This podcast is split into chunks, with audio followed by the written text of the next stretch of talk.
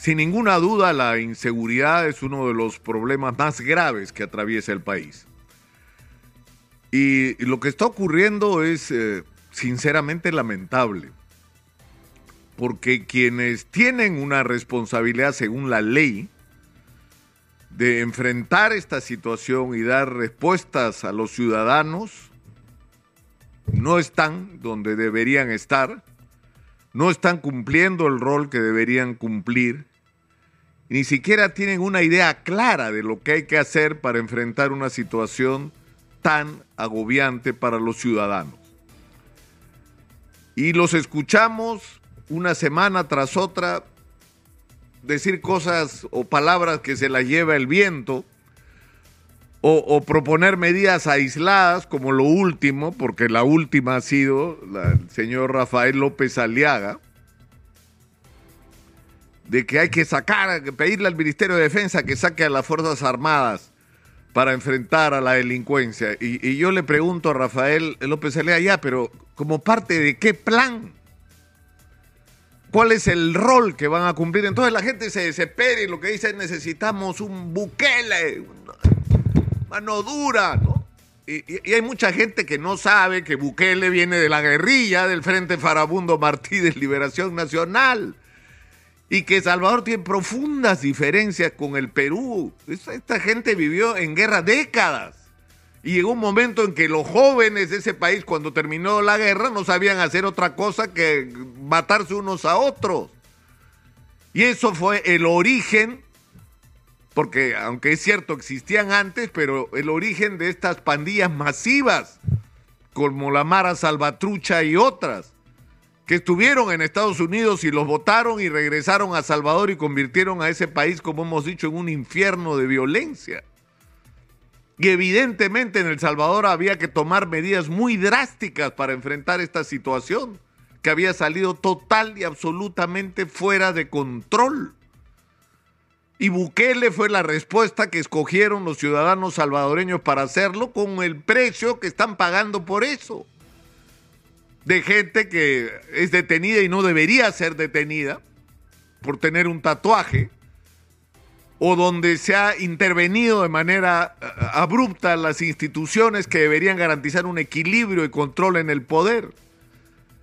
Y lo que no pensamos es, eh, eh, ya, Salvador ha dado una respuesta que, cuya consecuencia vamos a ver después, porque la pregunta es qué viene después de estas medidas así bestias para tomar el control. ¿Qué viene después? ¿Cuál es el plan? Entonces, en vez de andar buscando soluciones milagrosas, tenemos que escuchar a nuestra propia gente. No solo en este espacio, en todos los espacios exitosa, en los medios de comunicación que se toman en serio el tema de la inseguridad o los programas periodísticos y espacios periodísticos y periodistas que se toman en serio el tema de la inseguridad Hemos escuchado a los especialistas diciendo hasta el cansancio en los últimos 20 años, por lo menos que yo recuerde, qué cosa es lo que hay que hacer. Y lo que hay que hacer tiene que comenzar por resolver el problema de la institución, que es la clave en la lucha contra la inseguridad, que es, y contra la delincuencia, que es la Policía Nacional. Lo primero que hay que resolver es que necesitamos una policía donde en primer lugar hay una especialización clara entre los que se ocupan de la seguridad y los que se ocupan de la investigación, porque eso se perdió con la unificación de la policía, no porque estuviera mal la unificación, sino por la manera como se hizo. Y eso hay que recuperarlo. En segundo lugar, hay que librar a la policía de todo manoseo político. Ya el extremo ocurrió donde entre el gobierno de Francisco Sagasti, donde el señor ministro del Interior se chifó 17 generales para poner un amigo suyo de comandante general de la policía. O sea, eso no puede seguir sucediendo. El manoseo de la Policía Nacional tiene que acabarse para siempre. En tercer lugar, hay que resolver el problema de las escuelas. Es una vergüenza el estado de las escuelas de la policía, porque los policías que tengamos en la calle o, en la investigación son policías que tienen que ser filtrados a través de las escuelas. Es decir, las escuelas no solamente tienen que ser un espacio de formación y de capacitación y calificación, sino de selección de aquellos que moralmente merecen estar en la calle. Y eso va de la mano con la necesidad de una depuración en la policía. Hay que sacar a los malos elementos de la policía, a los corruptos, no esperar que delincan para sacarlos. Todo el mundo sabe quién es quién en la policía y hay que limpiarla. Hay que hacer una reingeniería de personal. Miren, no estoy haciendo más que resumir lo que yo he escuchado acá. Reingeniería de personal. En la Comisión de Orden Interno, Congreso de la República, esta institución tan desacreditada, ha quedado claro que por lo menos 10.500 policías podían estar en la calle si se toman las decisiones adecuadas. No tienes que inventar nada nuevo a ningún cuerpo policial de hechos en seis meses, esa improvisación que pretende hacer el gobierno.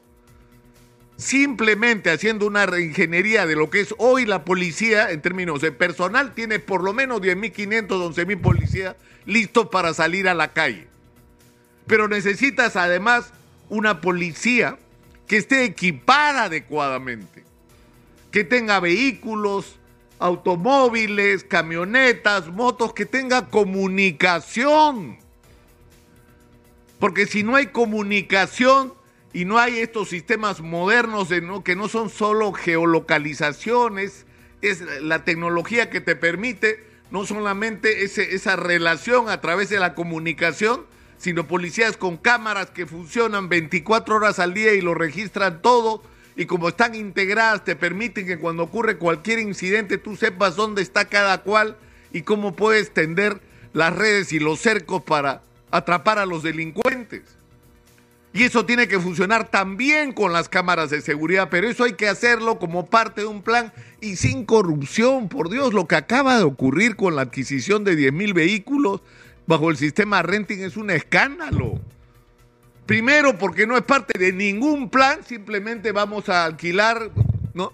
10 mil vehículos. Y segundo, porque fue objetado por la Contraloría y por la OCE. Y simplemente se zurraron se zurraron en las observaciones de las organizaciones que velan por el buen uso de nuestros recursos. Eso se tiene que acabar también. Pero por el otro lado necesitamos que la lucha contra la delincuencia, donde la policía va a ser el centro, ¿no es cierto?, esté integrada y concatenada con la fiscalía y con el poder judicial. Y tiene que funcionar un mecanismo afiatado y rápido, y por eso son importantes las unidades de flagrancia tiene que haber unidades de flagrancia en todos lados donde haya policía, fiscalía, poder judicial, los abogados defensores para los que no tengan abogados que los pone el Ministerio de, Justicia. Y tiene que haber además laboratorios para hacer todos los procedimientos que sean necesarios y en horas meter en la cárcel a todos aquellos que hayan sido atrapados cometiendo delitos y no pasarlos a prisiones preventivas que te demoran después meses y que abren el espacio para la corrupción y para la manipulación. Esas son las cosas que hay que hacer con urgencia. Hay que resolver el tema del serenazgo. El serenazgo fue una respuesta desesperada ante una situación desesperada. Estábamos en guerra contra Sendero Luminoso, no había policías en la calle. Y el alcalde de San Isidro esos días dijo, bueno, hagamos un cuerpo de sereno para que por lo menos eh, eh, controle un poco esa o resuelva un poco esa carencia. Y se convirtió en permanente y se generalizó. Hay una propuesta para hacer una policía municipal. Bueno, discutamos en serio esa opción, pero no dejemos las cosas como están. O inventando eso de, la, de las armas no letales para los serenos. Yo les hablo con crudeza, es un negocio. Hay gente que tiene equipos para vender y hay alcaldes que quieren comprar equipos para comer su comisión, punto. ¿Pero qué resuelve desde el punto de vista de la inseguridad? Y los cuerpos de serenazgo, por lo menos por ahora y hasta que se decida cómo se va a transformar esto, si se va a convertir en una policía municipal, es que estén integrados de manera efectiva como ha ocurrido ya en las experiencias así reducidas pero exitosas, como ocurrió hace años en San Miguel cuando lograron juntarlo todo. Bueno, no estábamos en los niveles que estamos ahora de, de agobio con la delincuencia. Tenemos que resolver el problema de la legislación que sea amigable para la lucha contra la, contra la delincuencia, que no crea al revés dificultades. Lo de la detención de 48 horas que dijo el presidente de la Corte Suprema acá, no alcanzan las 48 horas, se necesita más tiempo. Pero además necesitamos una legislación donde el policía no esté pensando, uso o no uso mi arma. Porque si uso mi arma y mato al delincuente puedo terminar preso. No puede ser que los policías estén en esa disyuntiva. Los policías tienen que salir a la calle seguros de que tienen protección de la ciudadanía y que pueden actuar y que si hay excesos va a haber controles y castigos. Pero el policía tiene que tener la seguridad que, está, que tiene el derecho a hacer todo lo necesario para proteger la vida de los ciudadanos. Y no ese temor que efectivamente sienten muchos policías de cumplir con su deber por las consecuencias que pueden pagar por ello. Hay que discutir el rol de las Fuerzas Armadas. Yo sí creo, como muchos especialistas lo han dicho, que las Fuerzas Armadas, así como estamos, son una necesidad. Pero si no son parte de un plan, no van a resolver nada. Hay zonas del país donde hay que tomar el control territorial porque hemos perdido el control del territorio. Porque son zonas liberadas de los delincuentes que hacen lo que les da la gana. Ahí hay que tomar el control físico con las Fuerzas Armadas. Eso es fundamental, pero eso, insisto, tiene que ser parte de un plan.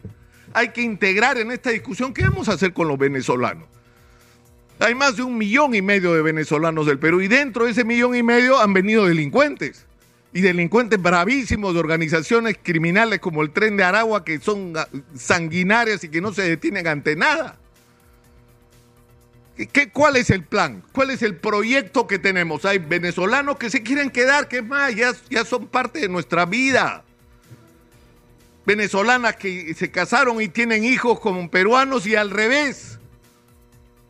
Venezolanos que se han casado y tienen hijos con peruanas y que están en un proceso de integración y ya son parte de nuestra nueva nacionalidad, por así decirlo. Es un ingrediente más a esta mixtura que es el ser peruano. Pero hay otros que si pudieran volverían a su país. Organicemos el regreso. Pero hay que ser implacables con los que cometen delitos. Hay que agarrarlos y para empezar sacarlos del país. Y eso nos lleva a otro problema. Hay que cuidar las fronteras, que son una coladera. Entonces yo simplemente estoy enumerando todo lo que hay que hacer, pero hay un asunto último que no hay que olvidar. ¿Por qué hay tanta delincuencia? Porque hay ninis, pues.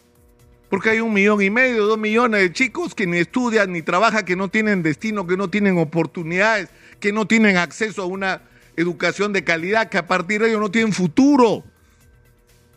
Entonces hay que darle a los, a los chicos, a, los, a las chicas, a los jóvenes, educación de calidad por un lado y por el otro lado oportunidades.